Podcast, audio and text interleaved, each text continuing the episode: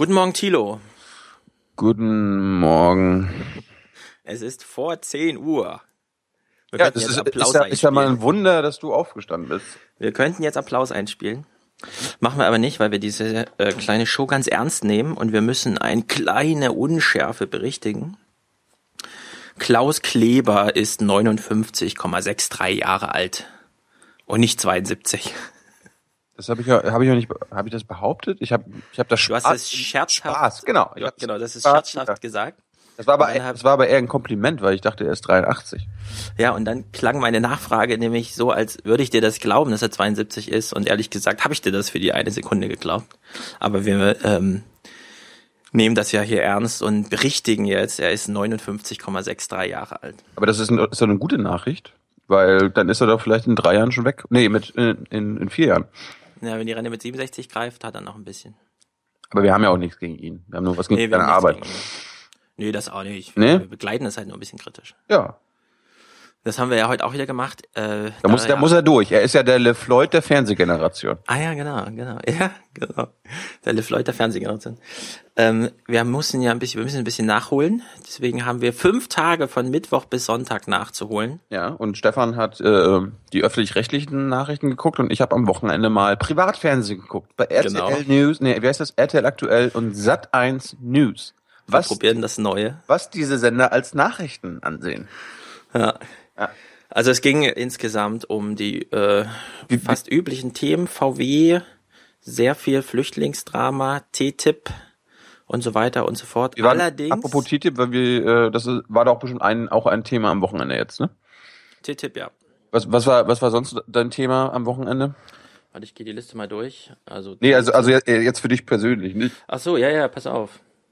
Wir haben vorhin schon mal eine kleine Redaktionssitzung gemacht, das hört man jetzt, weil wir nämlich natürlich wie alle aufgeklärten Bürger in Deutschland am Freitag auf ein Thema gestoßen worden in der Früh vom Spiegel, in dem äh, ein sehr langer Bericht behandelte, dass tatsächlich stimmt, wovon Glenn Greenwald schon im Oscar-nominierten Film von Laura Poitras spricht. Alle amerikanischen Drohnen, egal wo auf der Welt, sind darauf angewiesen, dass nach Rammstein und von Rammstein aus Signale geschickt werden.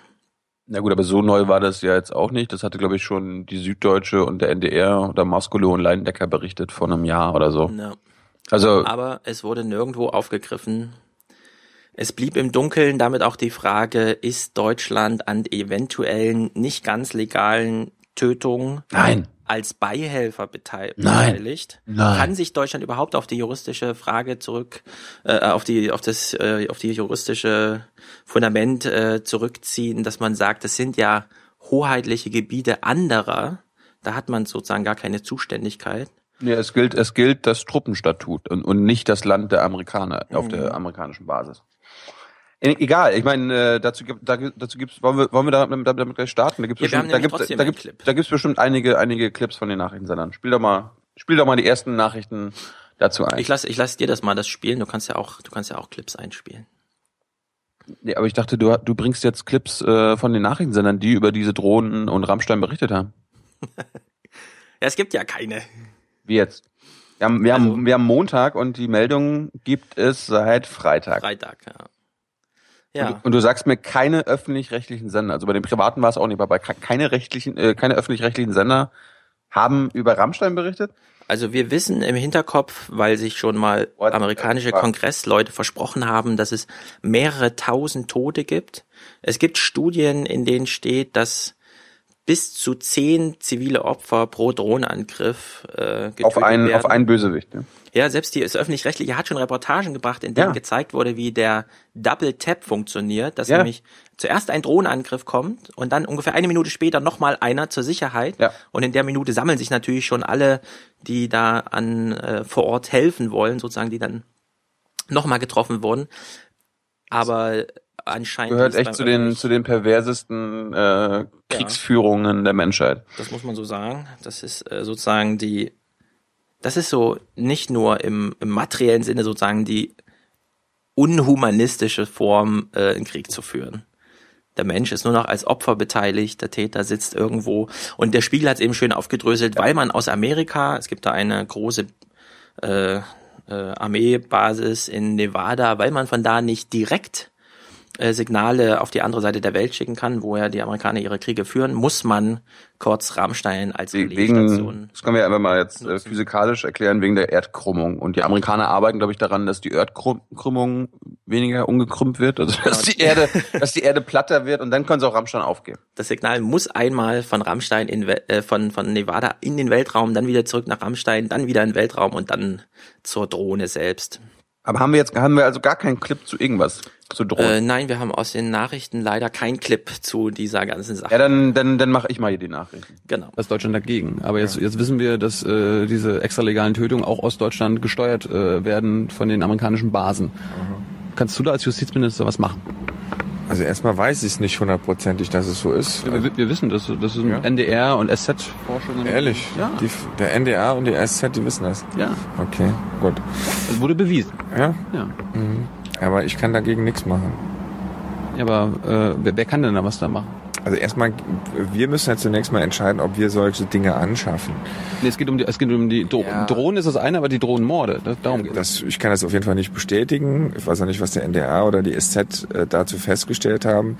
Es ist aber auch praktisch. Afri Afri Afrikom in Stuttgart macht das zum Beispiel mit, mit Afrika. Ja, es ist aber ehrlich gesagt auch technisch relativ schwierig in einem, in, in einer digitalisierten Welt, ähm, zu verhindern, dass die Vereinigten Staaten über ihre Netze oder über Netzwerke, auch mit Knoten in Deutschland, in Europa und wo auch immer, äh, Dinge ausführen, die im Ergebnis dazu führen, dass bei einer Drohne auch irgendwie eine Rakete abgeschossen wird. Also insofern glaube ich, das ist auch technisch echt ein Problem, zu sagen, die Amerikaner können das nur über ihre Daten äh, zwar machen, aber irgendwie um Deutschland herum oder um Europa herum. Ja, aber da können wir nichts machen das kann, kann weil ich es ehrlich gesagt so nicht kenne, kann ich aber nicht, kann ich aber nicht sagen, ob man dagegen was machen kann. Gut. Also, das war Heiko Maas, unser Bundesjustizminister. Und äh, ich Vielleicht haben die ja in den Redaktionen alle diese junge Naiv-Folge geguckt und dachten, na, wenn wir eh nichts machen können, brauchen wir auch keinen Journalismus dazu. Das weiß ich ja nicht. Ich meine, gestern Abend war Frank-Walter Steinmeier beim Bericht aus Berlin und da hätte hm. Ulrich Deppendorf mal schön reingrätschen können. Der hat zu Armenien gefragt, der hat zu dem gefragt und zu A und B gefragt. Zwar alles Luschi-Fragen, aber dazu hätte er auch fragen können. Und ja, Uli Deppendorf wollte sich seinen letzten Arbeitstag nicht so vermiesen. Ja. Also, äh, Heiko Maas hat, hat sich dazu mal geäußert und der Kernsatz war natürlich, ja, da kann ich nichts machen. ja, wir können da nichts tun. Beziehungsweise äh, davon weiß ich nichts. Mhm. So. Und äh, Kompliment an die, an die Spielkollegen und an, an die Intercept-Kollegen Jeremy Scahill, Friend of the Show. Ähm, die haben einen schönen, schönen Artikel gemacht und der wird auch ja. heute, der wird auch heute noch genutzt, um in der BBK Fragen mhm. dazu zu stellen. Ja, der Spiegeltext ist gut, den verlinken wir nachher auch mal. Ja. Ähm, ja, und irgendwie auch im, im Spiegelartikel gibt es auch keine Regierungsaussagen, also keine offiziellen. Mhm. Und äh, ich glaube, Angela Merkel hat auch noch nie irgendwie was zu Drohnenangriffen und so weiter gesagt, der Amerikaner. Meinst du? Außer, außer öffentlich bei mir. Beziehungsweise ähm, bei der BBK. Mhm. Unsere letzte Frage heute stellt Herr Jung. Äh, Frau Merkel, könnten Sie erläutern, warum Deutschland Kampfdrohnen braucht? Und äh, diesbezüglich äh, hat die Verteidigungsministerin vor ein paar Tagen im Bundestag gesagt, dass äh, extralegale Tötungen, also völkerrechtswidrige Tötungen von Deutschland nicht ausgehen werden. Ähm, nun wissen wir aber, dass die Amerikaner zum Beispiel aus Stuttgart durch Afrikom äh, Drohneinsätze fliegen. Äh, Wird es da Konsequenzen geben oder wie sehen Sie Achtet das? Achtet auf die Sprache. Die Bundesverteidigungsministerin hat in einer, wie ich finde, beispielhaften Art und Weise unter Einbeziehung des Parlaments eine Entscheidung vorbereitet, die sich mit neuen technischen Möglichkeiten beschäftigt. Sie hat darauf hingewiesen, dass ähm, die Anschaffung und die Entwicklung von Drohnen notwendig ist für die Zukunft zum Zwecke der Aufklärung und dass von Einzel im Einzelfall auch entschieden werden kann, wozu diese Drohnen dann ähm, benutzt werden.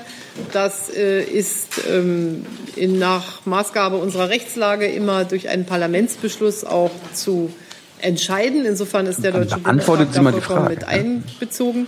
Die Bundesverteidigungsministerin hat damit den Weg ähm, möglich gemacht, den wir beim Europäischen Rat Ende des Jahres 2013 äh, schon in Erwägung na, gezogen na? haben, dass wir nämlich ein hm. europäisches Entwicklungsprojekt für Drohnen brauchen. Ich finde das sehr wichtig und äh, sehr richtig. Und äh, das sind die Änderungen, äh, die die Bundesverteidigungsministerin auch schon gesagt hat und die meine volle Unterstützung haben. Die andere Frage war nach den extralegalen. die andere Frage habe ich dadurch beantwortet, dass die Änderungen, die jetzt anstehen, genau durch das, was die Bundesverteidigungsministerin gesagt hat, abgedeckt sind. So. Ja, das verstehe ich ehrlich gesagt nicht. Das ist ja die gleiche, das ist der gleiche, ich will jetzt nicht sagen Versuch oder so, sondern der gleiche, das gleiche Missverständnis wie beim Mars zuvor auch. Sie werden gefragt nach einer Duldung, extralegaler Haltung, äh, Handlung, die auf deutschem Boden durchgeführt werden. Mhm. So, und mit Durchführung meine ich jetzt, die ganze Technik ist hier installiert. Die Drohnenpiloten schreiben ja, sagen im Spiegel auch, sie mussten sich in Rammstein einloggen und dort ihre Maschine übernehmen und so weiter. Und die Antwort ist dann immer irgendwas mit, was plant Deutschland zu drohen? Und ja, wir haben da Planung und mittlerweile sollen die ja auch militarisiert, also bewaffnet werden und nicht nur der passiven Beobachtung dienen. Ja, ich meine, das, das war ja auch ein, ein Teil der Frage. Also das ist ja, ist ja nicht so, dass sie das nicht beantworten sollte, aber ja. die andere Frage hat sie ja total ignoriert. Ja. Vielleicht gibt's ja noch mal Journalisten, die das irgendwann mal aufgreifen. Mal sehen, wer weiß. So, ähm, das war der Drohnenkomplex. Ja. Liebe Medien, macht was dazu. Ja, das würde mich auch mal interessieren, ob mal jemand das hinbekommt von der Bundesregierung. Und die jungen YouTube-Videos könnt ihr alle benutzen, so oft. Und, ja, da kann man es äh, nochmal nachsehen. Ja. So, äh, wollen wir Privatfernsehen machen oder öffentlich-rechtlich? Also, Na, wir machen erstmal öffentlich-rechtlich. Wirklich? Oder? Willst, du's, willst du privat erst gucken? Ja, lass uns privat erst mal gucken. Wir fangen mal mit, äh, mit, den, mit der Themenauswahl auch bei RTL aktuell an. Und unsere Themen heute. Einsatz für Flüchtlinge. Viele Menschen haben in Berlin heute gegen eine Verschärfung des Asylrechts demonstriert. Gleichzeitig stöhnen Länder und Gemeinden unter den hohen Kosten für die Flüchtlingsunterbringung. Top-Thema keine Lust aufs Ehrenamt. Weil die Arbeit vielen zu zeitaufwendig ist, finden Sportvereine oft keine Betreuer mehr. Und Suche nach der großen Liebe bei Online-Dating-Apps lauern viele Gefahren. Unsere Reporterin hat die Single-Portale unter die Lupe genommen. Lass mich raten, ein Selbstversuch. Ja, ja also das, das habe ich gar nicht mehr weitergeguckt, aber einfach nur äh, Flüchtlingskatastrophe und Flüchtlinge und am Ende behandeln wir nochmal die Dating-Apps. Das ist, mhm. damit, damit fangen sie an. Ja? Naja, ich bin ja, ich bin ja immer nicht so dagegen, dass man so einen Alltagsjournalismus macht. Ich schon. Also ich meine, du kannst Alltagsjournalismus machen, wenn du äh, von deiner Sendezeit, von der 24 Stunden Sendezeit vier Stunden lang äh, Nachrichten machst ja, wir können ja mal RTL Punkt 12 gucken. Das geht zwei Stunden jeden Tag. Das, das kannst du vergessen. Das, äh, da werden dann auch so Rätselfragen gestellt. Wenn Sie 1000 Euro gewinnen möchten, dann beantworten Sie die Frage, wie macht eine Katze? Miau, miau oder mu, mu? Nein. Nein. Doch, das war am Freitag vor zwei Wochen war das Thema. Also, ich habe Sat 1 News geguckt und RTL und beide haben über TTIP berichtet und ich wollte mal hm. die, die, beiden Beiträge zeigen und ähm, dich mal dann fragen, ob dir was auffällt. Ich, wir, wir fangen mal mit RTL an. Am weltweiten Aktionstag gegen das transatlantische Freihandelsabkommen TTIP sind heute mehrere Zehntausend Gegner in vielen deutschen Städten auf die Straße gegangen. Die Demonstranten befürchten, dass die hohen Verbraucherstandards in Deutschland und Europa durch das geplante Abkommen mit den USA abgesenkt werden. Achtet auf die Wortwahl und den Inhalt. soll weiter über das Abkommen verhandelt werden. Frank Möbius berichtet. In Frankfurt sind heute mehrere hundert Demonstranten auf die Straße gegangen. Stopp TTIP, die selbstorganisierte europäische Bürgerinitiative, hat regen Zulauf. Kernthema der Kritiker, die Sorge um Verbraucher und Umwelt. Die Kritik kommt von allen Seiten, auch von Seiten der Wirtschaft. In Berlin bilden heute tausende Menschen eine Kette. Ende ist die EU-Vertretung. EU-Handelskommissarin Malmström hält die Kritik an dem geplanten Freihandelsabkommen mit Nordamerika für unbegründet. Und darum geht es. TTIP, das bedeutet Transatlantic Trade and Investment Partnership und zielt darauf, Handelsschranken abzubauen und so den Wohlstand zu fördern. Kritiker befürchten allerdings, dass ein solches Abkommen Nachteile für den Verbraucher und Umweltschutz mit sich bringt. Sie sehen europäische Standards in Gefahr. Stichwort Genmais, Hormonfleisch und Chlorhühnchen. Deutsche Regierungspolitiker drücken in der laufenden Debatte aufs Tempo. Angesichts der Verhandlungsgeschwindigkeit der Vereinigten Staaten von Amerika mit im pazifischen Raum ist es, glaube ich, für Arbeitsplätze und für wirtschaftliches Wachstum in Europa richtig, wenn wir uns beeilen. Das sehen aber Zehntausende Menschen in Deutschland anders. Die Vorbehalte sind groß. Am Montag werden die TTIP-Verhandlungen in New York fortgesetzt. So, jetzt zum, zum Vergleich kommt jetzt, mhm. kommt jetzt Sat 1. Fahrraddemonstration in Karlsruhe. Traktorkorso in Neu-Ulm, Menschenkette in Berlin. So vielfältig wie die Kritik am geplanten Freihandelsabkommen mit den USA wurde auch der europaweite Protesttag dagegen. Mehrere tausend Menschen gingen allein in Deutschland auf die Straße. Aber auch die Befürworter melden sich zu Wort, wie Sebastian. Die waren halt alle nur auf einer Demo. Ich meine, Europa, alle waren nur auf einer Demo. Vier Buchstaben, viel Widerstand. Wie hier in Berlin und München zeigten die Gegner des Freihandelsabkommens TTIP europaweit mit Demonstrationen ihren Widerstand. Niemand weiß konkret, was überhaupt dort verhandelt wird. Und dann zum anderen werden halt auch Sachen darin verhandelt, von denen man weiß, wie jetzt zum Beispiel Standards im Umweltbereich, im Sozialbereich, die unser Leben massiv beeinflussen werden und die wir nicht gut finden. Dazu passt die aktuelle Warnung des Umweltbundesamtes zum Einsatz von Pestiziden in der Landwirtschaft. Die EU würde bei den TTIP-Verhandlungen die bisherigen Grenzen Das ist offenbar das schlimmste Dabei Problem. versichert Brüssel immer wieder, dass der europäische Verbraucherschutz beispielsweise bei Gentechnik im Essen unangetastet bleibe. Es gehe nicht um die Angleichung, sondern die gegenseitige Anerkennung von Vorschriften. Die Skepsis ist dennoch groß. Gerade bei den Lebensmittelabkommen und beim Fracking. Also grundsätzlich bin ich schon eher dafür, aber in Details muss man sicherlich ein bisschen schauen noch. Ich würde mich da weder auf die Amerikaner noch auf jetzt eine deutsche Meinung erstmal grundsätzlich verlassen. Doch die Verbraucher könnten auch profitieren. Gerade dem Exportland Deutschland könnte der leichtere Handel einen echten Schub geben. Die Folge mehr und sicherere Arbeitsplätze. Genau. Für die Verbraucher äh, erhöht sich mm. das Angebot an Gütern, aus denen sie auswählen können. Konkurrenz bedeutet das für die Unternehmen und dadurch werden Preise sinken, auch durch den Wegfall von Zöllen. Weil aber nicht nur in Europa, sondern auch auf US-Seite viel Widerstand herrscht, wird eine Einigung wohl noch Jahre dauern. Ja, das ist einfach viel zu kompliziert alles. Und äh, das merken die ja auch. Die machen dann zwar sehr lange Berichte, aber bleiben immer auf dieser. Es gibt ein Medienereignis, nämlich den Protest dagegen. Und um was es eigentlich geht, da könnte man ja schon beim Namen anfangen. Freie und Handel. Ja, aber und einfach nur außer Politiker Sie, Sie, haben, Sie, haben da, Sie haben da nichts wirklich erklärt. Sie haben nicht die Undurchschaubarkeit der Verhandlungen erklärt. Äh, die äh, und ich meine, eine der schlimmsten Sachen überhaupt, die Schiedsgerichte mhm. werden überhaupt nicht erwähnt. Also ich, ich hoffe, die, bei den öffentlich-rechtlichen äh, wird das in irgendeiner Weise mal erwähnt, aber bei den werden wir nachher mal gucken. Bei den privaten, das ist ja, vor allem ist das ist einfach nur so, hey, da ist eine Demo und mhm. äh, die regen sich auf, aber hier haben wir auch einen Vertreter der anderen Seite, der das nicht so sieht. Das war's, Dankeschön. Na, es ist eh total vertrackt, weil es gab ja hier jetzt zum Beispiel eine Wortmeldung einer grünen Jugendvertreterin, die dann meint, das ist ja alles viel zu intransparent. Ja. Und selbst da gibt es jetzt wieder das Gegenargument, weil nämlich Dokumente veröffentlicht wurden und die FAZ Wirtschaftsredaktion hat dann zum Beispiel einen großen Text dazu gemacht, die lädt ja gar keiner runter, die PDFs. Die haben ja nur 2300 Downloads. Nein. Woraufhin dann äh, Gunter Hack auf Twitter schrieb, ähm, hatten wir dafür nicht so eine Art ähm, Journal, ähm, Journalisten, die für uns die PDF-Dokumente lesen? Also es ist sozusagen äh, vertrackt auf allen Ebenen. Auf der Straße nein, nein, Demos. Journal Journalisten, Journalisten berichten nur noch darüber, worüber die Leute äh, reden. Ne? Also genau. die, die, die machen ja, keine eigenen Sachen mehr.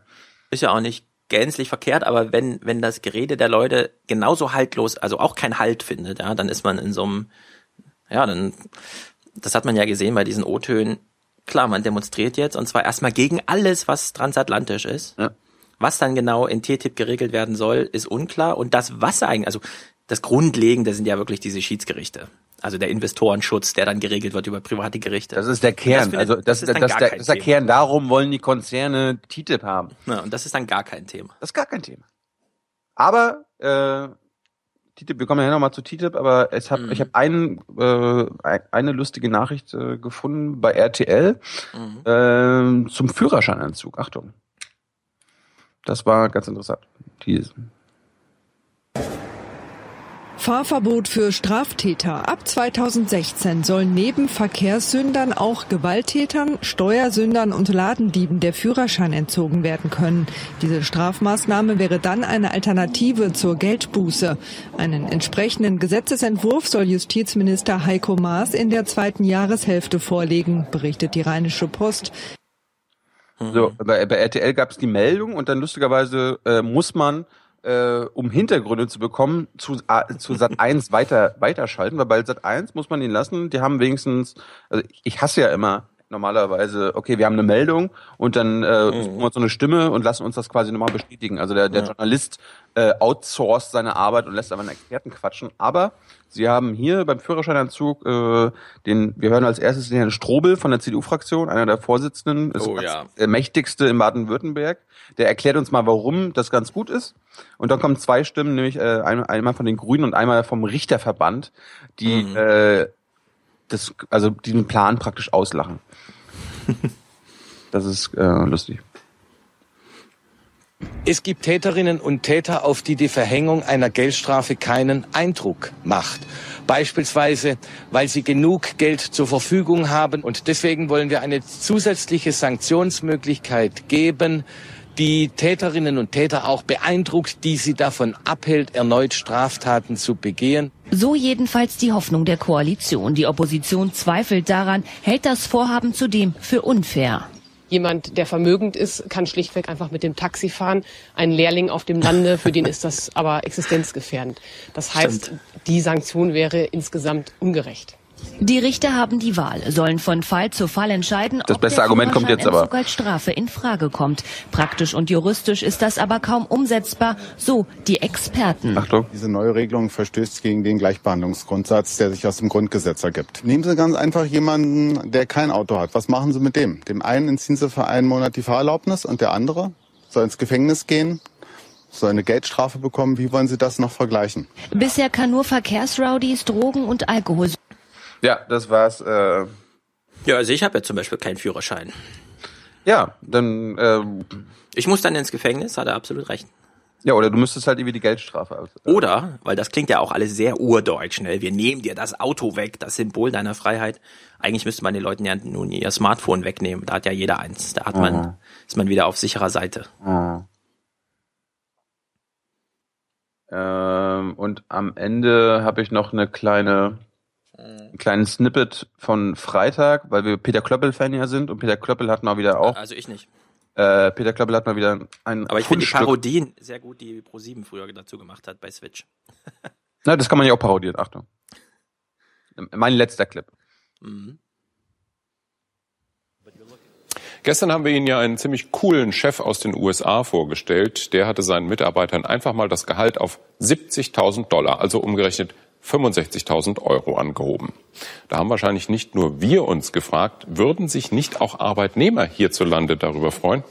Was Firmen von der Idee halten und mit wie viel Geld die Deutschen eigentlich glücklich wären, das weiß Conny Hannemann. Ja, das sind doch mal Rauschmeister-Themen. Da stellt sich immer die Frage, macht, hat RTL das mal im Selbstversuch gemacht? Mit Wenke oder so? Die machen doch immer ihr, ihr Wenke-Experiment. Oh Gott. Ja, ja, das, das wäre doch, das wäre doch der gleiche Folge. Wenke soll mal seinem Kameramann das gleiche zahlen wie ihm und dann will ich mal sehen, wie so ein, wie so ein einmonatiger Bericht aussieht, egal ja. zu welchem Thema. Ja. ah. So, das war das war das Privatfernsehen. Ich habe ich konnte irgendwie bis gestern Abend äh, um zwei Uhr nachts nicht RTL aktuell von Sonntag und Sat mhm. 1 News von Sonntag gucken, weil sie anscheinend erst äh, ein paar zig Stunden später äh, die Sendung on online stellen. Das finde ich einen grandios schlechten Service. Ja, und die wollen, glaube ich, nicht, dass das jemand sieht. Die machen das ja nur aus Lizenzgründen. Ja, ich wollte gerade sagen, mir ist aufgefallen, RTL aktuell äh, gucken sich im Schnitt ein bis 2000 Menschen an. Bei Sat1 News haben, verzichten sie sogar darauf. Also im Internet danach. Ja, ja, ja also äh, die, das Streaming. Und bei Sat1 News verzichten sie sogar darauf zu sagen, wie viel da äh, zugucken. Ich meine, wir haben, mhm. ich habe mit meinen BBK-Videos doppelt so viele nach einem Tag. Ja. das ist geil. Das ist halt ein Erfolgsding da bei RTL. Ja. Eingerahmt von DSDS und nee, gute Zeiten, schlechte Zeiten kommt auch danach, ne? Na egal. So, jetzt bin ich gespannt. RTL exklusiv. Genau. Jetzt, äh, jetzt kommst du.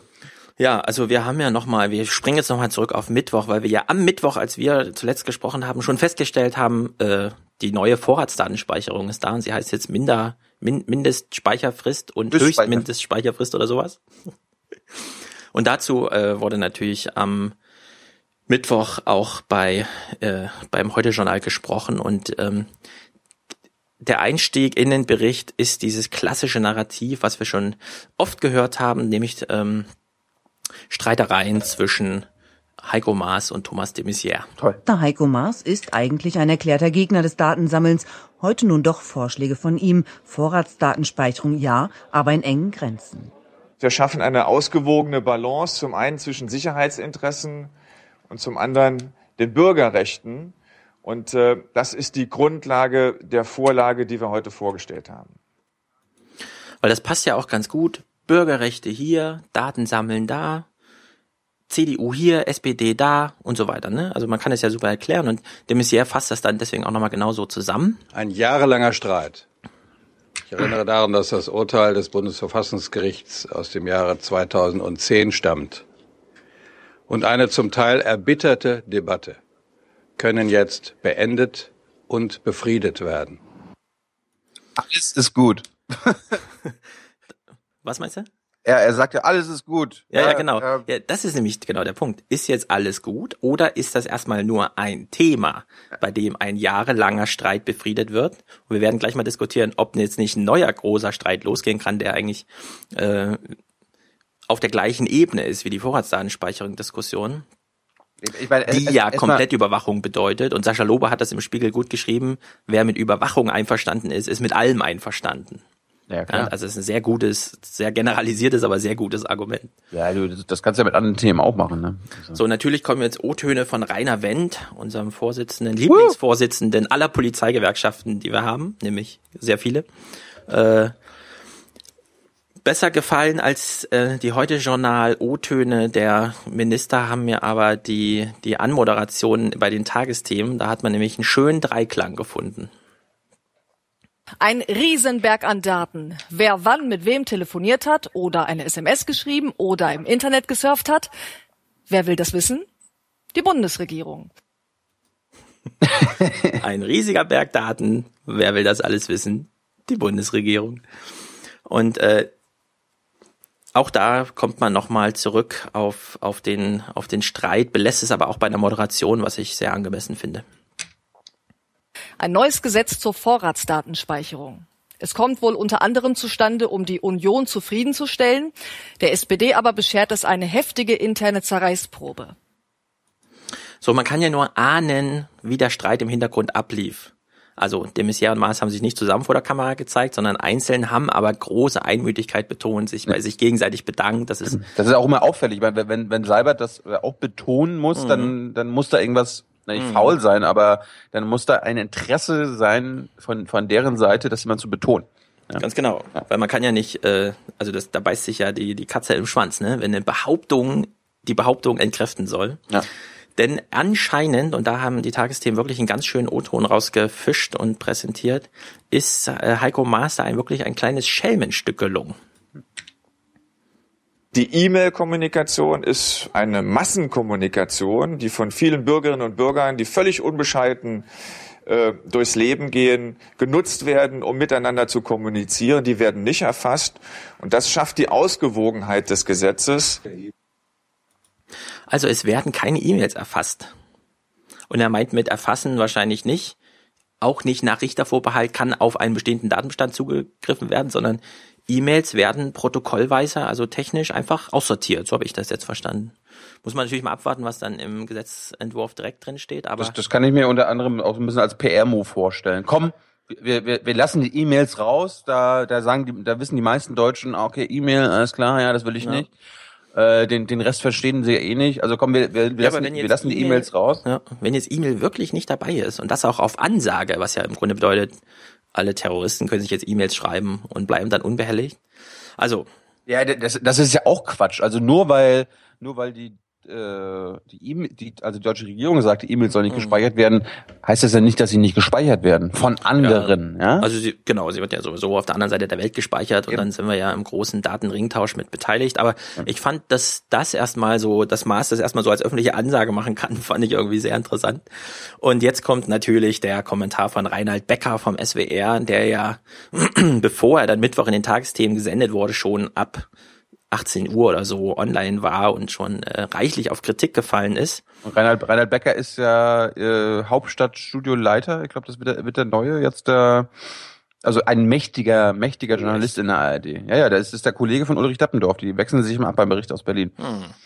Na gut, also ein, ich fand. Äh, also jetzt ein führender, ein führender ja. Typ.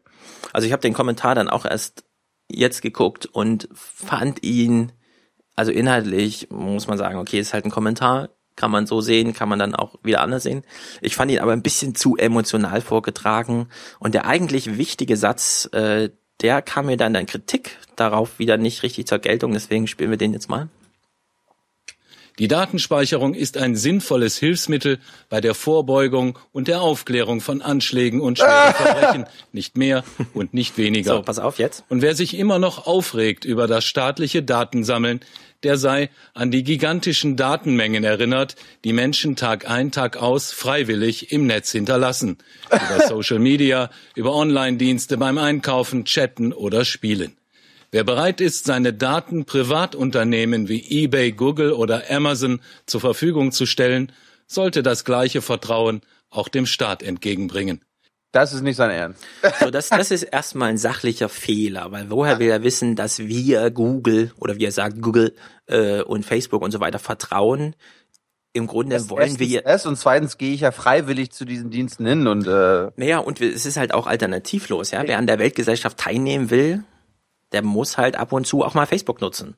Um Google kommt er sowieso nicht drum rum. Ja, ich meine, ja? deswegen, ich muss ja noch nicht mal Facebook nutzen. Also ich gehe am Ende immer noch freiwillig zu Facebook. Ich melde mich ja immer noch freiwillig an.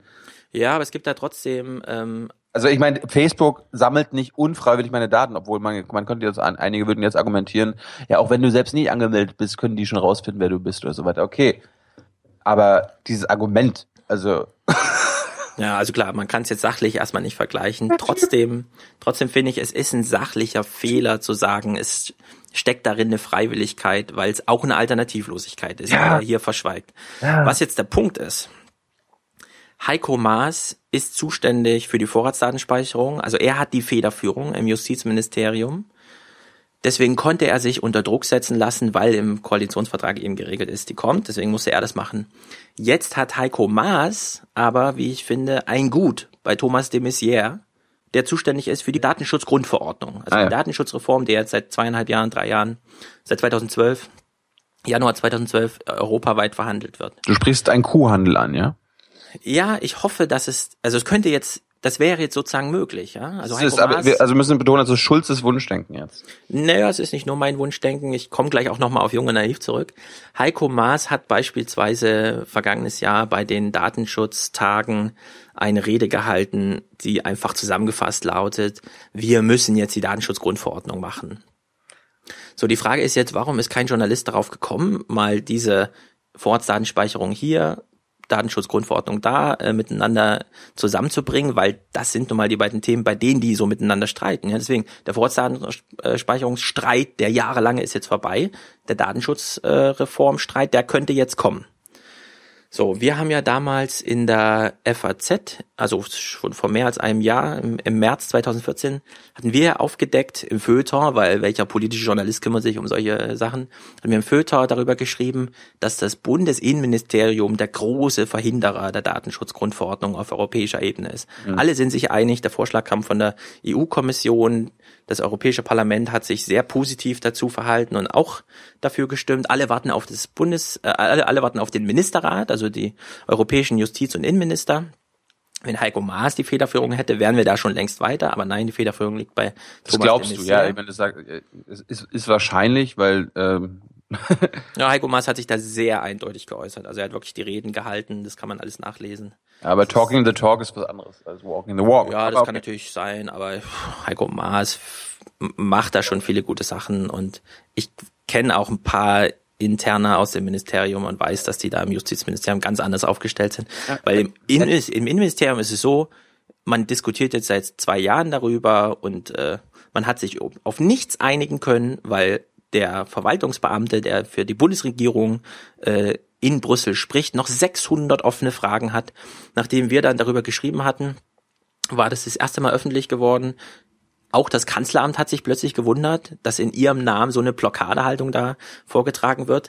Und es gibt Junge Naiv, die Folge, die wir vorhin schon gehört haben, mit Heiko Maas auf dem Dach äh, des Justizministeriums, wo er, ja. und zwar nur dir gegenüber sagt, Datenschutz hätte ich auch gerne federführend gemacht. Ach, das war exklusiv, ja? Das ist immer noch exklusiv, weil noch. kein anderer. Ja, wir können ja noch mal die andere Anekdote erzählen. Dieses Gespräch, was du mit Heiko Maas geführt hast, wollten wir eigentlich im Feuilleton drucken. Allerdings war das schon nicht mehr zu Zeiten Frank Schirmerers, sondern zu Zeiten Günter Nonnmachers und Günther. Günther Nonnmacher hatte dann in der Konferenz eine, er hat es auch fünf Minuten lang ausgedehnt. Ich zitiere jetzt mal den entsprechenden Halbsatz.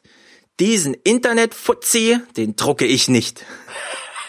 Und damit meinte er Thilo Jung und deswegen ist immer noch unklar, warum eigentlich das Innenministerium federführend beim Datenschutz ist, obwohl da überhaupt keine Diskussion vorwärts gebracht wird, sondern nur blockiert wird. Aber ähm, zur Verteidigung von Herrn Nonnmacher, auch Krautreporter wollte das nicht mehr abdrucken. Also es könnte sein, dass jetzt nach dem jahrelangen Streit, der jetzt endlich befriedet äh, ist, auch ein neuer Streit beginnt, nämlich der um die Datenschutzreform. Und das wird ja auch langsam Zeit. Obwohl, obwohl das ist ja echt noch ein viel unsexigeres Thema als äh, als VDS. Ja, also wie da da da denken sich die Sender doch so, oh nee. Aber man kann es man kann es ganz kurz fassen es gibt eine Datenschutzrichtlinie von 1995, die ist so gut, dass die Bundesrepublik Deutschland sie einfach als Bundesdatenschutzgesetz übernommen hat. Und die Datenschutzgrundverordnung würde jetzt einfach nur bedeuten, also grob verkürzt, diese gute Richtlinie würde eine Verordnung sein. Sie würde also ohne weitere nationale Einmischung europaweit Gesetz sein. Was zum Beispiel bedeuten würde, nicht mehr kann Facebook einfach sagen, für uns ist der irländische Datenschutzbeauftragte zuständig, den es gar nicht gibt, sondern wer betroffen ist, kann, da gibt's ja auch den großen Streit von Max Schrems gerade, der genau das durchsetzt oder genau das ähm, gerade vor Gericht erz, er, er, ähm, erzwingen möchte, dass nämlich er in, als österreichischer Staatsbürger in Österreich mit Facebook über den Datenschutz juristisch debattieren darf und nicht immer nur äh, nach Irland ausweichen muss, ja. wo es sozusagen aussichtslos ist, mit Facebook mal ein Gespräch über Datenschutz zu führen. Das Lustigste fand ich übrigens, apropos Datenschutz, äh, Deutschland gilt ja in Sachen Privacy und Datenschutz als ein, als der Gold Standard in der Welt. Und dann, also gerade die Amis äh, haben sich dann gewundert, okay, genau dieser Staat macht jetzt auch eine Vorratsdatenspeicherung. äh, ja, das zum einen. Und die Haltung des Innenministeriums ja, die Haltung des Innenministeriums, also der damals Zuständige für die Verhandlungen in Brüssel hat jetzt eine andere Aufgabe, aber seine Haltung war eben über Jahre. Jetzt bei Google oder was? er ist immer noch im Innenministerium, aber er, er kümmert sich jetzt um die Polizeirichtlinie, die auch mit Datenschutz zu tun hat. Und seine Haltung ist, wir brauchen einen Big Data fähigen Datenschutz, um wirtschaftlich mit Amerika mithalten zu können statt einfach zu sagen, wir machen hier einen eigenen Datenschutz und die amerikanischen Unternehmen müssen sich hier anpassen. Wie? Amerikanische Unternehmen, die sich an Gesetze, Gesetze anderer Staaten halten? Ja, na ja, ich mein, also Markt, Marktgesetze? Nein, komm. Die EU-Kommission hat vorgeschlagen in dem ursprünglichen Text, dass bei Datenschutzverstößen bis zu drei Prozent des Jahresumsatzes eines Unternehmens als Strafzahlung zur Debatte stehen kann. Das ist noch zu wenig, aber okay, ja. Das Parlament hat es dann sogar auf 5% erhöht. Naja, ich meine. Ja, 5% ist doch in Ordnung. 5% von Google 60 Milliarden. Ich wollte gerade sagen, vereinmalig. Das kommt natürlich dann auf die Auswüchse an, aber da ein Datenschutzverstoß natürlich immer für, für, gleich für alle gilt, äh, ist man ganz schnell bei so hohen Zahlen, die dann zur Debatte stehen, wo dann eben einfach ein Richter sagt, das ist jetzt das Urteil und nicht die EU-Kommission ewig lang irgendwelche, wie jetzt auch gegen Google, ewig lang irgendwelche Debatten führt, um dann mal zu einem politischen Urteil zu kommen, sondern das wäre dann einfach Recht. Übrigens haben wir, ich hab, wir haben nur noch äh, 25 Minuten, weil ich irgendwann los muss und wir, du hast noch 19 Clips. Ja, mach mal. Wir schauen, äh, was in äh, äh, es gibt Aufbruchstimmung in Kalifornien. Dem Sonnenparadies geht das Wasser aus und selbst drastische Gegenmaßnahmen kommen wohl zu spät. In Kalifornien ist Wasser zu einer seltenen Ware geworden. Was ja im Grunde bedeutet, neue Geld Goldgräberstimmung. Ja, auf der anderen, auf der anderen Seite habe ich, hab ich noch, noch, nie, noch nie irgendwo gehört, warum das jetzt äh, richtig sein soll. Also diese, dieser, diese Androhung, in einem Jahr gehen den Kalifornien das Wasser aus oder so weiter. Äh, ja, das wird man dann in einem Jahr mal sehen, aber die Bilder sind schon ziemlich drastisch. Und man hat jetzt auch eine neue Möglichkeit gefunden, Wasser zu fördern, nämlich über den Umweg, den man schon lange kennt. Bei der Ölförderung werden mit jedem Barrel Öl etwa acht Barrel Wasser mitgefördert. Das ist salzig und je nachdem, wo es gefördert wird, kann es durch die Zuführung von Frischwasser so verdünnt werden, dass wir es für die Landwirtschaft nutzen können.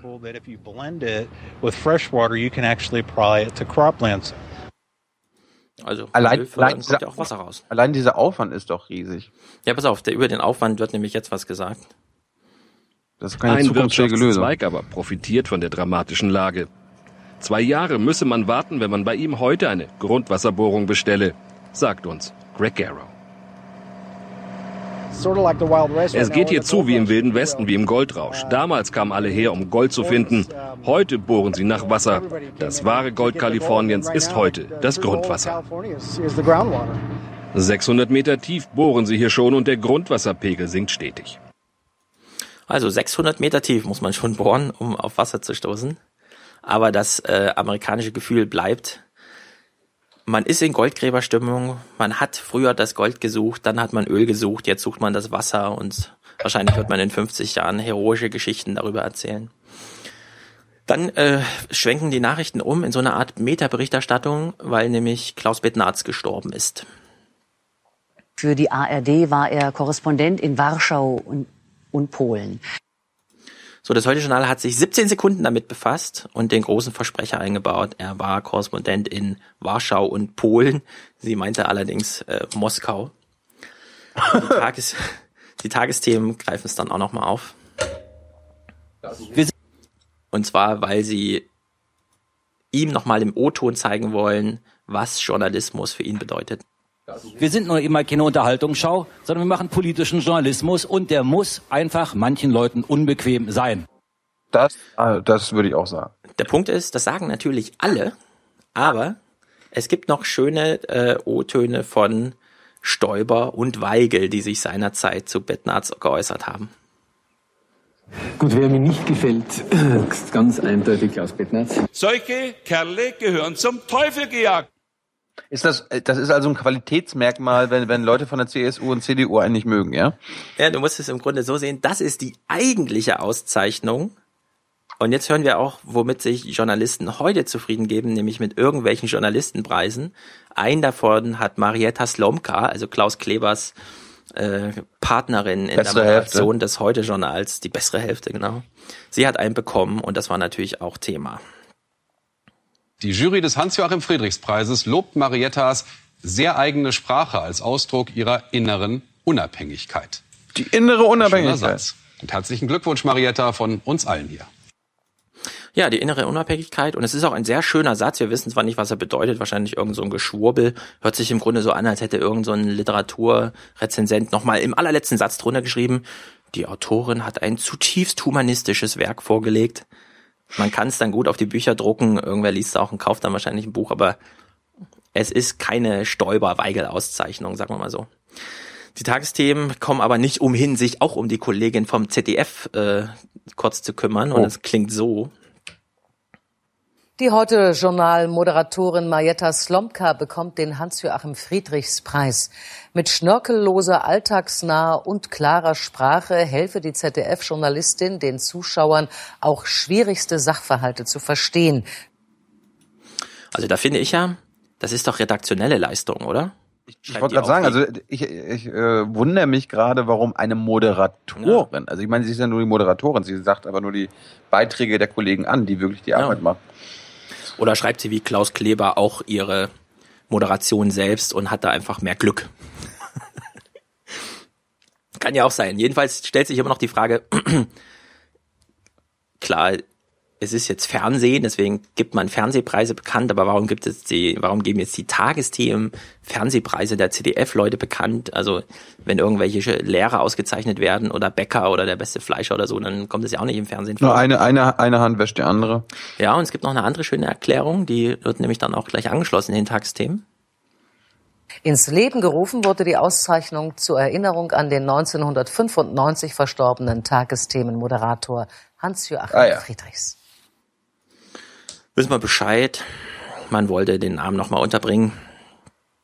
Im Sinne der Tagesthemen macht Marietta Slomka ein schönes Heute-Journal. Schön. So, als nächstes hören wir dann, da kommen wir zu den echten Nachrichten, Steinmeier, der sich zu den Bootsflüchtlingen und den 400 Todesfällen äußert, während er sich wieder in irgendeiner Politikerrunde getroffen hat. Auch über das jüngste Flüchtlingsdrama im Mittelmeer haben die Konferenzteilnehmer gesprochen. Steinmeier forderte vor allem bessere Bedingungen in den Herkunftsländern. Das, was sich in diesen letzten Stunden im Mittelmeer ereignet hat, äh, ist die Fortsetzung einer Tragödie, an die wir uns nicht gewöhnen dürfen. Ja, das hat er, hat er gestern beim Bericht in Berlin immer gesagt, das ist mhm. unerträglich und so weiter. Ja, wir dürfen uns daran nicht gewöhnen. Ich hoffe, wir kommen jetzt bis zum Ende durch, weil nämlich der allerletzte komm, der allerletzte Clip, den ich dazu habe, der passt, also der nagelt alles zu. Ja. Aber erstmal kommt äh, Peter Dahlheimer, der sich von diesem ähm, EU-Außenministertreffen meldet per Live-Schalte und der sagt nochmal, was eigentlich Sache ist.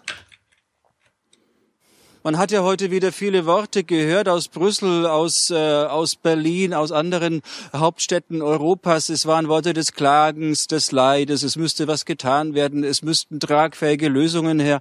Allerdings erste Schritte habe ich heute auch nicht erkennen können. Sehr schön. Ja, Sehr und da und da da Mitte der Woche ja nur 400 Leute starben und noch nicht so wie am Sonntag 700, war das damit auch getan und man musste dann zu dem anscheinend sehr wichtigen Thema zurückkommen.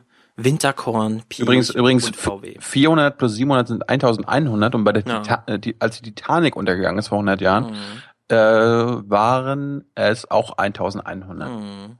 Aber so, so, so, mal, ja, ja. so mal nebenbei. Und irgendwie, ja, also, irgendwie fällt mir auch auf, diese, die Sprachregelung der Politiker, so, oh, es ist so schrecklich oder es ist mhm. unerträglich. Na, nachdem und, zuletzt 400 gestorben sind im Mittelmeer, hat Italien so ein großes Rettungsprogramm mit 9 Millionen Euro pro Monat äh, begonnen, das aber jetzt schon wieder aufgehört hat. Weil Italien wollte es nicht alleine bezahlen, zu Recht. Und ja, hat dann gesagt, na, wenn keiner macht, dann machen wir auch nicht. Ja, aber die Sprachregelung der, der Politiker ist so ein bisschen, ja, ist halt schrecklich. Und dann blame, blame nicht, äh, also es wird nicht selbst sich geblamed, ja, mhm. sondern es wird auf die Schlepper gezeigt. Die Schlepper sind die Bösen. Ja. Und dass die Situation vor Ort so mhm. schrecklich ist, dass die kommen. Was aber, wir kommen was, da gleich was, drauf nochmal zurück. Achso, ja. was, aber, was aber irgendwie nie gesagt wird, äh, ja. Dass man, dass man die Flüchtlinge vielleicht nicht, den Schleppern überlassen sollte. dass man vielleicht ja, ja. einfach mehr, mehr Flüchtlinge aufnehmen sollte, ja? Wir haben dazu gleich Clips, wir kommen da gleich zurück. Ach, Jetzt muss nämlich erstmal Pirch abgehandelt werden. Und Klaus Kleber ähm, beginnt eine Moderation so. Guten Abend. In Österreich, wahrscheinlich am Sitz der Familie Pirch in Salzburg, tagte die Führungstruppe des Aufsichtsrates gemeinsam mit ihrem angestellten Topmanager, dem Vorstandsvorsitzenden Winterkorn. Alle Welt rechnete mit einer Erklärung heute Abend und dann gab es doch keine Jürgen Bollmann. Was für einen Reim macht man sich darauf in Wolfsburg? So, ich, ich stelle dir jetzt mal wieder so eine kleine Wissensfrage, aber diesmal kannst du es gar nicht wissen, sondern du musst jetzt raten. Mhm. Also du hast ja gehört, wie es losging. Anscheinend an Piechs Familienhauptwohnsitz traf man sich und ähm, es gibt aber nichts Neues zu berichten. Welchen Reim macht man sich jetzt darauf, dass es gar nichts Neues zu berichten gibt? Mm. Jetzt ist die Frage, wie lang glaubst du, ging dieser Bericht noch zu diesem Thema? Äh, zehn Sekunden? Nein. Mehr. oh nein. Es gab nichts Neues zu berichten, also wurde noch länger berichtet. Und zwar wie lange? Rat mal. Zwei Minuten. Nein. Jetzt sag's. Mehr. Rat mal. Drei Minuten. Nein. Vier Minuten. Nein, viel zu kurz. Nein, im Ernst. Länger. Sag. Rat mal weiter. Fünf Minuten, sechs Minuten. Länger, länger, länger. Sieben länger. Minuten. Länger, länger, länger. Acht Minuten. Länger. Zehn Minuten. Länger. Nein. Länger. Zwölf. Noch eine Minute länger. 13 Minuten. 13 Minuten. Nein. Und die Frage ist natürlich, worüber redet man da so? Und man redet darüber, die erste Antwort äh, von, von vor Ort sieht dann so aus. Der Vorstandsvorsitzende des VW-Konzerns, Martin Winterkorn, ist zurück in Wolfsburg und er geht all seinen Geschäften nach, so wie er das vorher wohl auch schon vorgehabt hat. Er ist heute Abend hier ins Fußballstadion gegangen. Dort hat man ihn gesehen. Dort spielt Wolfsburg gegen die Apel. Er tut so, als sei weiter nichts geschehen. Vielleicht will er auch nur zum Ausdruck bringen, das hat ihn alles nicht beeindruckt. Zumindest er macht das, was er auch vorher schon vorgehabt hat. Kaffeesatzleserei. Also Winterkorn war beim Fußball und macht überhaupt das, was er schon vorher geplant hat und wahrscheinlich äh, und so weiter lässt er sich nur nichts anmerken. Klaus Kleber hat dann daraufhin eine Feststellung zu machen. Wenn eine Entscheidung gefallen wäre, hätten wir möglicherweise davon schon gehört. ja, dann hätten wir wahrscheinlich schon davon gehört. Und deswegen brechen wir dieses Interview mal ab und schalten in den Film rein, den wir dann vorbereitet haben, mit einem O-Ton von Helmut Becker, der laut Bauchbinde ein Analytiker ist. Und er sagt Folgendes.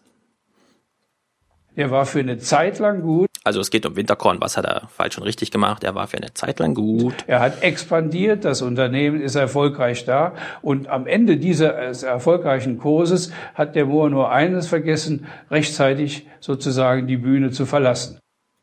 Aha. Ah ja. Und da wir Helmut Becker ja nicht kennen, müssen wir noch kurz beschreiben, wo er da saß, nämlich vor einem Bücherregal, in dem ein Duden stand, Räucherstäbchen, ein leerer Plastikordner und ein Bitburger Sixpack. Oder sonst irgendwas mit Bitburger drauf, man konnte es nicht so genau erkennen. So, daraufhin ist dann Klaus Kleber selbst ein bisschen gelangweilt und erklärt nochmal, worum es eigentlich geht. Bei diesem Kampf geht es nicht nur um einen Machtkampf in einem deutschen Flaggschiffunternehmen. Dahinter steht Angst um die Zukunft des Industriestandortes Deutschland. Ach, klar. Autofabriken plus Zulieferer beschäftigen bei uns 786.000 Menschen von 42 Millionen. Das ist jetzt noch nicht so beeindruckend. Nee, finde ich auch noch nicht so beeindruckend irgendwie. Aber er sagt dann nochmal, mehr als die Hälfte des Exports fällt auf die Autoindustrie und deswegen ist es ganz wichtig, dass sie in die richtige Richtung investieren. Das kann nämlich dann auch schnell schiefgehen. Dazu gibt's dann Zukunftsforscher Alexander Mankowski Auskunft und erzählt uns was über selbstfahrende Autos und was sie so alles können. Wenn das äh, selbstautomatische Einparken in Parkhäusern funktioniert, dann werden diese Fahrzeuge schon, das wird nicht so lange dauern mehr, ja, werden diese Fahrzeuge in der Lage sein, auch ganz oben hinzufahren, ja, was wir nicht gerne tun als Menschen. Nicht auf die oberste Stockwerk ist mal leer. Ja, so, das können diese Autos. Toll. Also die bevorstehende Revolution im Transport- und Logistikgewesen. Autos ohne Fahrer, 600.000 Fahrer einfach äh, sozusagen arbeitsfrei. Ähm, wahrscheinlich ganz neue Organisation der Autobahnen. Links fahren nämlich dann alle LKWs mit 120 kmh und einem Sicherheitsabstand von nur 10 Metern. Total raumsparend. Alles wird ganz neu gemacht, aber er weist uns gerade mal darauf hin, dass dann das selbstfahrende Auto im Parkhaus ganz alleine nach oben fährt und wir nicht die Treppen laufen müssen. Das war dann selbst Klaus Kleber ein bisschen zu inhaltslos, weshalb er in so einer Art Meta-Berichterstattung äh, abschweift und äh, eine, also eigentlich sich eine Frage stellt, aber die dann nochmal an Ferdinand Dudenhöfer formuliert, den wir schon kennen aus letzter Woche, der nämlich mit diesen unendlich schlechten Margen also der Superexperte, den das CDF da auftreiben konnte. Man befindet sich also in einem Interview und Klaus Kleber stellt folgende Frage.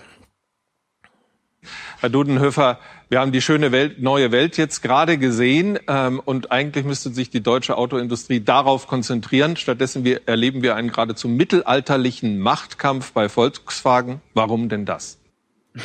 Ja, mittelalterlicher Machtkampf bei Volkswagen. Also ich habe nur eine mittelalterliche Berichterstattung zu diesem Nonsensthema gesehen. Ich Aber wer weiß, was es gibt nichts Neues. Das wäre eine 10 Sekunden Meldung höchstens gewesen. Ich meine, das Ganz ist genau. ja noch nicht mal eine Meldung. Wenn nichts Neues gibt, warum melden? Ganz genau. Nein, 13 Des, Minuten. Ja, und deswegen kommt jetzt Erlösung, die Klaus Kleber bringt. Selbst ihm ist es jetzt ein bisschen zu merkwürdig, was er da eigentlich macht. Schauen Sie, im Vorstand hat sich einiges geändert. Müller von Porsche ist in den Vorstand gekommen. Das wird mir Das jetzt ein bisschen zu detailliert, Herr Dudenhöfer. Also mir war es schon vor zehn Minuten zu detailliert. Klaus Kleber ist jetzt auch so langsam wacht er auf irgendwie. Es ist mir dann doch zu detailliert. Deswegen bittet er seinen Experten, äh, also er stellt ihm nochmal die, die, die abschließende Frage und die klingt so. Würden Ja. Sie jetzt im Endergebnis sagen, wenn äh, Winterkorn morgen oder irgendwann in den nächsten Tagen geht, wird das eine gute Nachricht sein für Volkswagen?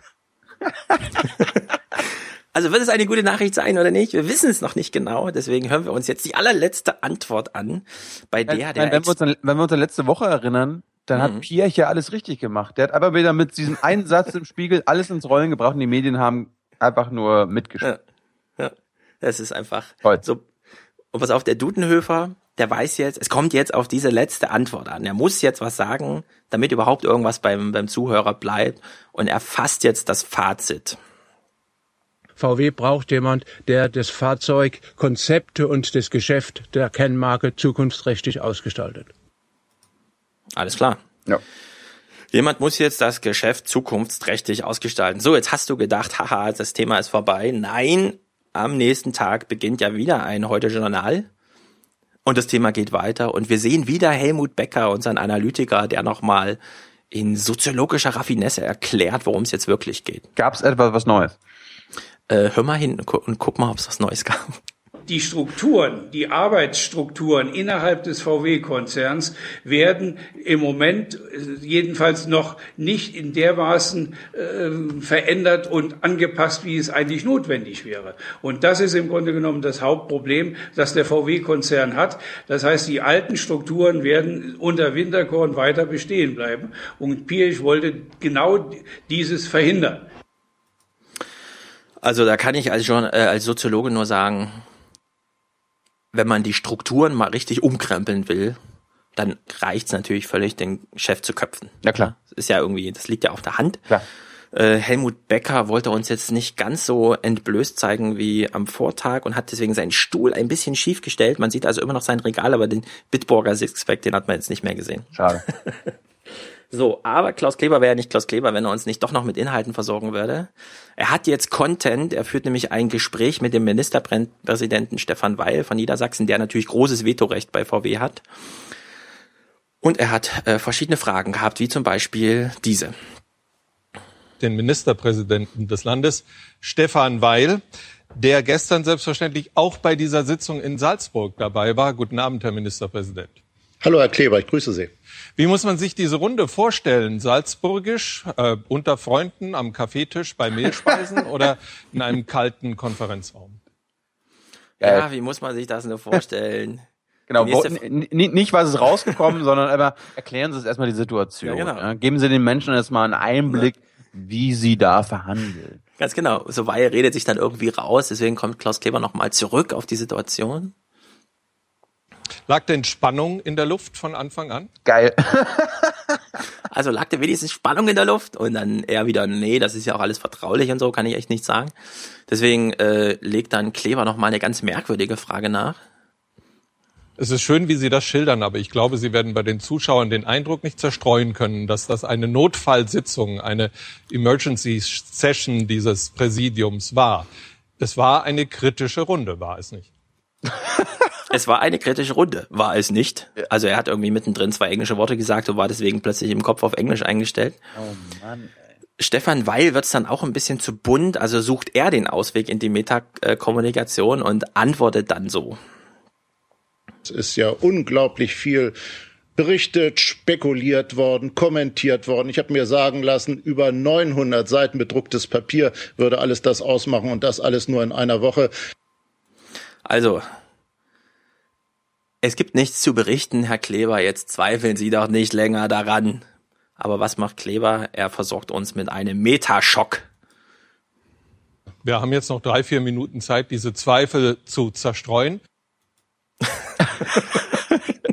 Ich glaube Ihnen nicht, egal was Sie sagen. Ich habe hier meinen, ich denke, was ich denke und äh, meine Fragen sind hier. Ja, die Redaktion hat da zwölf Minuten eingeplant, hat dann festgestellt, es gibt gar nichts zu berichten, also muss man jetzt noch drei, vier Minuten. Moment, Moment, die haben, die haben am Vortag 13 Minuten gemacht und am nächsten Tag nochmal 12?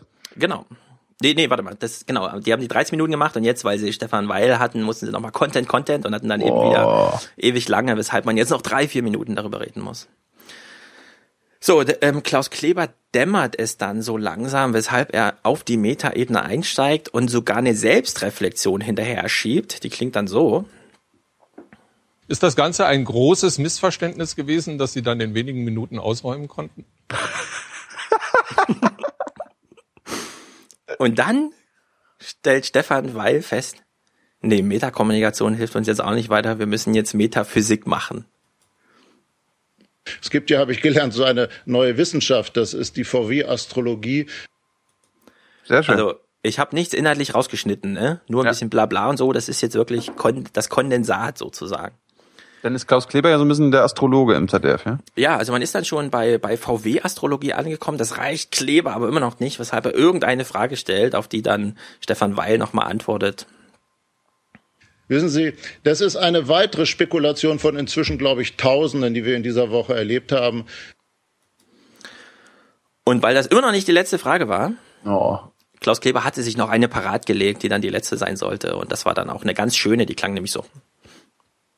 Nun hat Herr Piech heute seinen 78. Geburtstag. Haben Sie schon Gelegenheit genommen, ihm am Tage selbst vielleicht telefonisch zu oh. Oh, das ist doch was Menschliches, toll. Das ist einfach, das ist doch wirklich mal unglaublich. Gut, nächstes Thema, weiter. Schrecklich. Also, 400 Leute sind gestorben, als sie versuchten, von Afrika hierher zu kommen. Man hat dann vier gefunden, Klaus Kleber moderiert dazu. Heute entdeckte ein Helikopter im Mittelmeer vier Flüchtlinge aus Afrika, die allein im Wasser trieben. Sie wurden dann gerettet. Und die Frage ist, wer hilft eigentlich überhaupt noch? Und das Heute-Journal hat sich dann auf die Suche gemacht und nach langer Suche auch jemanden gefunden. Und das ist eigentlich ein ganz guter Bericht gewesen. Der äh, Sea-Watch aus Hamburg wahrscheinlich, dieses eine ja, Boot, ne? Nee, Brandenburg. Ah, ja, Brandenburg, ja, ja. Für Europa ist sie offenbar zu groß, aber nicht für Harald Höppner. Der also es ging um die Frage, wie groß ist eigentlich die Flüchtlingskatastrophe? Naja, zu groß für Europa, aber nicht zu groß für den einen Brandenburger Harald Höppner. Kaufmann aus Brandenburg kann das große Problem nicht lösen, aber er kann etwas Gutes tun, findet er, und er tut es. One, two, three. Schiffstaufe im Hamburger Hafen für die Sea-Watch, die Seewache. Dieser ehemalige Schiffskutter soll Menschenleben im Mittelmeer retten. Da gehen sie, das ist aber das Ding, da gehen alle alle gerade hin. Also alle Nachrichten gehen mhm. zu dem hin, ey, weißt du, die wollen sich, das ist mir gestern bei RTL mhm. oder irgendwie auch aufgefallen, die beschäftigen sich gar nicht mit, der, mit dem Flüchtling an sich, sondern komm, wir machen eine Human Interest Story aus Deutschland, wie ein Deutscher sich darum kümmert. Aber wir, wir reden ja. eigentlich nicht über die Probleme und warum die Leute kommen und wie sie da sterben. Mhm. Aber man hat zumindest einen gefunden, der hilft. Und ich meine, er hat jetzt so ein altes Kutterboot. Da passen, da arbeiten im Grunde fünf Leute drauf, wenn sie fischen. Er hat es jetzt so umgerüstet, dass es äh, für 500 äh, Seenot äh, Betroffene zumindest in dann ähm, Rettungsinseln und so Platz findet. Und er erklärt auch nochmal, äh, was er da tut. Wir können nicht die ganze Welt aufnehmen, das weiß ich. Aber ich möchte, dass die, die es versuchen, bei uns Asyl zu bekommen, dabei nicht sterben. Das ist alles. Das ist ähm, vorbildlich und toll. Ja. Und die Beweggründe finde ich noch mal triftiger, weil er erklärt dann auch noch mal, warum er eigentlich aus dem, also er kommt aus Brandenburg, ja, flaches Agrarland. Wieso fährt er äh, zum Mittelmeer und hilft da Menschen? Entstanden ist diese Idee auf dem Land mitten in Brandenburg. Die Höppners sind selbstständige Einzelhändler und schätzen, dass sie heute so frei und ohne ernste Sorgen leben können. Was Grenzen bedeuten, erlebten sie in ihrer Jugend. Ich habe knapp 20 Jahre in der DDR gelebt, ähm, umgeben vom Eisernen Vorhang. Viele Menschen sind auch geflüchtet. Viele sind über die Ostsee geschwommen, sind durch Flüsse geschwommen, sind über Mauern geklettert, sind dabei gestorben. Und ich hätte auch gewollt, dass mir dann geholfen worden wäre, wenn ich in der Situation gewesen wäre. Löblich. Ja, dieser Mann scheint irgendwie die letzte Rettung für die einer Flüchtlinge da zu sein. Das ist, das ist, das, das ist ja das Traurige, dass da mhm. einer privat was in die Hand nehmen muss. Aber die Tagesthemen kommen dann nochmal zu der Frage, wer stirbt eigentlich da im Mittelmeer? Und sie fahren dann auch äh, nach Eritrea und treffen dort eine deutsche Ärztin, die in, also man, sie zeigen kurz das Krankenhaus und äh, fragen sie dann, was ist hier los, wen betrifft das, was bedeutet das für das Land?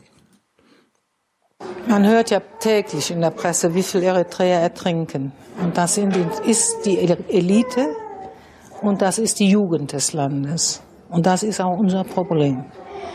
Wir haben in vielen Bereichen schon Leute gut ausgebildet gehabt. Und wenn wir beim nächsten Mal kamen, waren sie nicht mehr hier.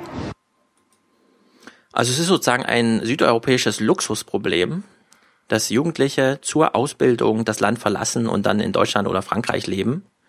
Und es ist sozusagen afrikanischer Horror, dass die Elite des Landes versucht, eine Zukunft zu finden und dabei einfach stirbt. Und das Land sozusagen ein Brain Drain in den Tod erfährt. Ich meine, äh, was noch dazu kommt, dass Eritrea äh, eine Diktatur ist. Das heißt, es gibt, ja. wahrscheinlich, gibt wahrscheinlich noch mehr Grund, äh, aus diesem Land zu flüchten. Gleichzeitig äh, unterstützt die EU diese Eritre eritreische Diktatur. Mhm. Also Pressefreiheit letzter Platz, Eritrea. Toll. Ja. Und jetzt haben die Tagesthemen noch eine äh, wirklich schockierende Zahl. Und man muss auch da wieder im Hinterkopf behalten, wo ist der Staat bei diesen Sachen? Ja, ist jetzt wirklich Afrika, sind das die Fail State oder ist nicht wirklich Europa als Ganzes ein Fail State in dieser Angelegenheit der Flüchtlinge? Als O-Ton hört man dann auch Ralf Nagel vom Verband der deutschen Räder. Seit das italienische Rettungsprogramm Mare Nostrum letztes Jahr beendet wurde, werden immer häufiger Handelsschiffe zur Hilfe gerufen. Allein sie retteten im letzten Jahr 40.000 Flüchtlinge. Für 2015 rechnen die Räder mit 100.000. Das sei kaum noch zu schaffen. Deshalb verlangen wir und fordern unsere internationalen Schifffahrtsverbände die europäischen Staaten insbesondere auf, mehr öffentliche staatliche Rettungsmittel zur Verfügung zu stellen, uns zum Beispiel auch Mediziner an Bord zu bringen per Hubschrauber, wenn das äh, erforderlich ist. Also weil die staatlichen Programme schon äh, nicht mehr fortgeführt werden, retten jetzt die Räder, also Schiffsbesatzung, 40.000 Leute und erwartet werden 100.000. Das ist also traurig. Also du hast so ein riesiges Containerschiff, auf dem 20 Mann arbeiten, die alle die Hände voll zu tun haben und plötzlich müssen die 500 Leute über eine 15 Meter hohe Bordwand hieven. Sie wissen nicht, haben sie es da irgendwie mit Ebola oder sonstigen noch zu tun. Die Leute sind alle in Panik, alle sind überfordert, das auf hoher See. Das ist irgendwie die Situation da vor Ort. Und die Tagesthemen sind dann weitergegangen und haben nochmal, das hat mich dann ein bisschen überrascht, plötzlich einen Bericht zur Weltbank gebracht und den haben sie so anmoderiert. Diese schönen Palmen Honduras haben eine ziemlich hässliche Geschichte. Dort, wo sie jetzt stehen, lebten einmal Menschen. Sie wurden wegen der Palmölplantage aus ihrem Zuhause vertrieben. Immer wieder müssen gerade die Armen den geldbringenden Monokulturen weichen. An dieser rücksichtslosen Praxis Menschen weg, Land her, sind aber nicht nur internationale Konzerne beteiligt, sondern auch die Weltbank. Die Organisation, die eigentlich Armut bekämpfen soll. Recherchen von ARD und Süddeutscher Zeitung zeigen, dass durch Projekte der Weltbank im vergangenen Jahrzehnt mehr als 3,4 Millionen Menschen ihre Heimat oder Lebensgrundlage verloren haben. Nein, die Weltbank äh, macht hm. nicht das, was sie sagt, sie angeblich, äh, was sie angeblich macht. Da, Hätte ja auch niemand ahnen können. Sind auch deutsche Steuergelder, die damit ähm, ja, aber das gemacht brauchen wir uns ja nur mal die Struktur der Weltbank angucken, wie sie funktioniert. Mhm. Dann äh, und man, man ganz schnell so desillusioniert. So Bericht aus so einem Dorf in Honduras und der ist einfach erschreckend. Die Bewohner des Dorfes Panama ganz im Norden von Honduras sind Bauern. Das heißt, sie waren Bauern. Viele von ihnen haben ihr Land verkauft an die Nant, den größten Palmölhersteller. Der Vater aber von Roman Chavez wollte nicht verkaufen, schon gar nicht zu dem Preis, den Dinant anbot. Roman und sein Bruder Olvin zeigen uns ihr Land, obwohl sie Angst haben, hierher zu kommen. Wenn wir die Plantage rings um unser Feld betreten, kann es sein, dass wir getötet werden. Dinant bewacht seine Plantagen gut. Hier an dieser Stelle haben sie unseren Vater entführt. Drei Tage lang suchen die Chavez-Brüder mit Nachbarn nach dem Vater, bis sie ihn schließlich finden, verscharrt auf einer Plantage von Dinant. So, und das wäre jetzt ein Einzelfall. Mhm. Die Zahl der Betroffenen vorher war ja 3,4 Millionen. Und das ist nicht irgendwie in den 80ern oder so, diese Berichte gibt's ja auch, sondern das ist sozusagen gestern. So, mhm. jetzt T-Tipp. Oh. Bist du bereit für T-Tipp? Ich bin gespannt. Wir hören erstmal, dass viel demonstriert wurde. Leipzig baut eine Mauer und reißt sie gleich darauf wieder ein. TTIP muss weg. 15.000 treffen sich in München, zeigen die ganze Vielfalt der Ängste gegen das Abkommen, das doch eigentlich Freiheit bringen soll. So viele sind es, dass auch die Kanzlerin in Greifswald das Ein Thema Abkommen, das Freiheit bringen soll? Die Vereinigten Staaten von Amerika und Europa zusammen sind ein Riesenhandelsraum, weil sie wirtschaftlich stark sind. Der größte Raum wäre das. Wenn wir dort die europäischen Standards, so wie wir sie haben, im Verbraucherschutz, im Umweltschutz, in diesen Handelsabkommen mit den Amerikanern verankern können, dann ist das eine richtige Macht. Ja. Toll. Also Berichte aus Leipzig, München und weil die Kanzlerin da war in Greifswald. Und jetzt stellt sich natürlich die Frage, haben Sie über Schiedsrichter gesprochen äh, beim Heute-Journal oder nicht? Und ja, Sie haben über Schiedsrichter Oh. gesprochen. Und zwar mit wem auch sonst über mit Kurt Joachim Lauk, das ist der Präsident vom CDU-Wirtschaftsrat. Ach, mit dem. Vor allem den Konzernen bringe das Abkommen etwas, meinen die Demonstranten, und stören sich vor allem an den geplanten Schiedsgerichten. Hauptkritikpunkt ist, dass diese nicht öffentlich seien. Zum Beispiel Wirtschaftsanwälte könnten in Streitfällen zwischen Staaten und Unternehmen entscheiden. Die normalen Rechtswege würden umgangen. Die Angst vieler Menschen? Konzerne umgehen die normale Justiz und nehmen direkt Einfluss auf die Rechtsprechung. Damit werden äh, im Kern demokratisch gefällte Entscheidungen von Parlamenten unterlaufen. Und das ist wirklich ein Anschlag auf die Demokratie. Wirtschaftsexperten mahnen jedoch, Schiedsgerichte seien für Unternehmen deutlich besser als mögliche Alternativen. Die Wirtschaftsexperten. Schiedsgerichte, die beispielsweise in Paris sitzen oder in Zürich, die von Experten mit internationalem Recht besetzt sind, die sprechen da Recht. Das ist sehr viel sicherer als ein amerikanischer Richter im Zivilgericht. So sei es gerade der Investitionsschutz, den deutsche Unternehmen dringend bräuchten. Oh wir leben von Export. Die Experten haben berichtet und errechnet, wenn wir nicht mehr exportieren könnten, wenn wir uns einschränken würden, unser Wohlstand ist abhängig vom Export.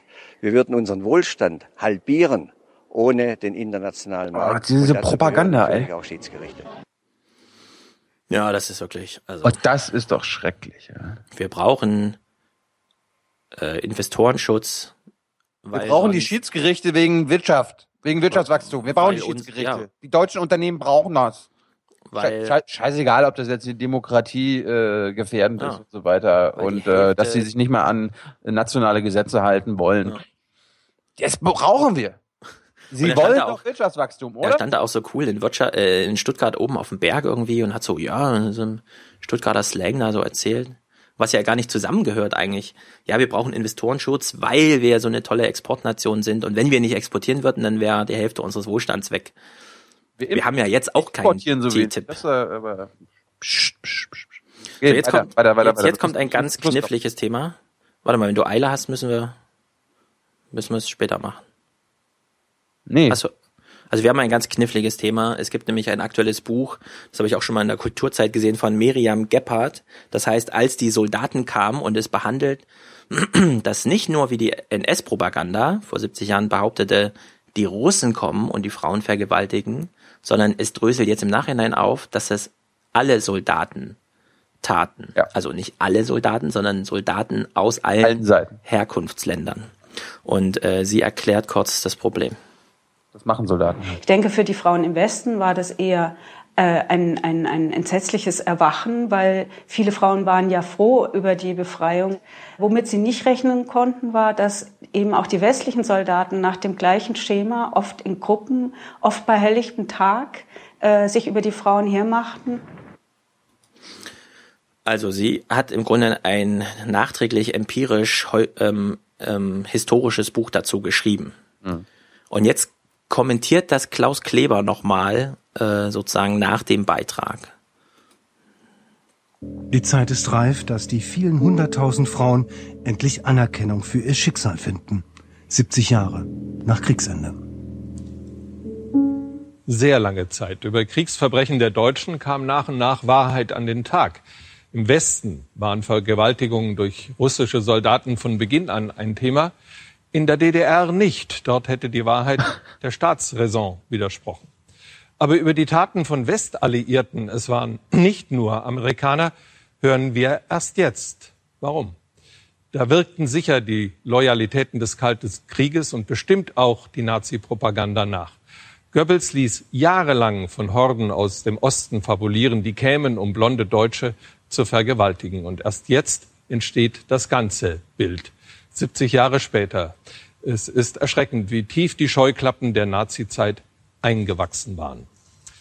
Die Scheuklappen der Nazizeit, nicht die Scheuklappen der, der West, äh, des, des West. Ja, das ist nämlich, er hat ja drei Sachen. Die Staatsräson der DDR hat es verboten, Rotarmisten äh, so zu beschreiben. Dann gab es eventuell eine Bündnissolidarität während des Kalten Krieges mit den Alliierten, aber eigentlich, also das war aber nicht äh, sozusagen falsche Staatsräson oder so, sondern das eigentliche Problem war die, die Nachwirkung der NS-Propaganda. Also ich finde es auch ein bisschen unausgeglichen, wie er das hier darstellt. In dem Buch kommt es wahrscheinlich auch anders rüber, wobei ich es jetzt nicht gelesen habe. Und äh, ich spiele da nochmal den Clip vor, wie das, wie das Heute-Journal hier dann, dann umschwenkt, die Themen umschwenkt. Also Klaus Kleber ist hier noch bei seinem Kommentar. Nazi-Zeit eingewachsen waren. Es gibt an diesem Sonntag, Gottlob, auch Schönes zu berichten. Die Bundesgartenschau ist eröffnet worden. Also damit muss man dann klarkommen, ne? Äh. Jetzt kommt ein schönes Ding von Schäuble, der ganz am Ende nochmal eine Botschaft an die Griechen hat. Na, ich kann mir nicht vorstellen, dass was immer es die Vereinbarung mit Russland ist, es eine Dimension hat, äh, die die Probleme löst, die in der Diskussion mit den drei Institutionen sind. Die drei Institutionen, ne? Ja, vor allem, er kann sich nicht vorstellen, dass der Deal mit Russland Dimensionen hat, die Griechenland hilft, der Troika das Geld zurückzuzahlen, was im Grunde nur bedeutet, es ist mir egal, was ihr Griechen macht, die ja. Troika werdet ihr nicht los. Ja. Und äh, ich meine, wir haben das jetzt so klein zusammengeschnipselt, das kommt beim Heute-Journal auch so klein zusammengeschnipselt. Wir tauschen im Grunde nur die Moderation aus, ja, aber sehr viel mehr Zeit nehmen die sich da auch nicht. So, Sonntag, nochmal Flüchtlinge. Hast du noch Zeit? Es ist jetzt 11.11 Uhr. .11. Fünf Minuten noch, los, komm. Gut. Das betrifft uns alle und da sind alle gefordert. Es geht nicht nur um ein Land in der Europäischen Union oder zwei oder drei, die die Hauptlasten zu tragen haben. Und das ist schon eine Form von Versagen auf Ebene der Europäischen Union, die mehr als bitter ist. Das ist auch Verantwortungs Verantwortung abschieben, ne? Oh ja, die mhm. EU und das Versagen bei denen, bei denen, bei ja. denen und die Schlepper sind schuld und Versagen ja. tun andere. Also das ist die eine Dimension, die Heiko Maas aufmacht. Jetzt kommt die andere Dimension von Thomas de Maizière, ja, klar, der nämlich die Bevölkerung damit in die Pflicht ja, nimmt. Schlepper, Schlepper blamen und die Situation vor Ort. Ja, warte. Also de Maizière hat hier noch so ein Statement. Deutschland verroht. Es wird zehnmal zugetreten und nicht nur einmal. Äh, es wird nicht äh, ein Polizist bepöbelt, sondern das Auto angesteckt, in dem sogar einer sitzt. Es wird nicht ein Asylbewerber abgelehnt, sondern das Flüchtlingsheim angesteckt. Und diese Eskalation, der müssen wir entgegentreten. Jeder an seinem Platz, die Politik auch, aber als Gesellschaft jeder Bürger und jede Bürgerin. Das war das, war das Meme gestern bei, bei Berlin direkt. Äh, bedeutet mehr Flüchtlinge auch mehr Hass in Deutschland? Ja, also im Grunde ist die Frage, ob man das so simpel zusammenknüpft oder ob man eben sagt, nein, das eine ist eine Diskussion und das andere ist eine Diskussion und man sollte das nicht äh, zusammenknüpfen, um eben nicht zu sagen, weil wir hier in Deutschland in Ruhe leben wollen, dürfen wir keine Flüchtlinge mehr aufnehmen. Die äh, Staatsministerin für Migration, Flüchtlinge und Integration, Aidan ich meine, ich mein, die, ich mein, so ich mein, die sagen ja, ja, wir haben hier schon so, so viel Probleme mit unseren, äh, mit mhm. unseren Nazis und den ganzen Rechten und so weiter. Mhm. Da ist es keine gute Idee, dass wir noch mehr Ausländer haben, ja. Damit die, damit die sich mit denen auseinandersetzen. Also Aidan Özogus, ich spreche den Namen gerade zum ersten Mal aus, fällt mir auf, kommt dann nochmal auf das eigentliche und das erste Hilfeproblem zurück im, im Gespräch. Wir brauchen tatsächlich die Bekämpfung von Schleppern, aber wir brauchen jetzt dringend einen Seenettung, Seenotrettungsdienst, damit Hunderte und Tausende Menschen nicht im Mittelmeer ertrinken, wenn sie sich auf diese gefährliche Überfahrt wagen.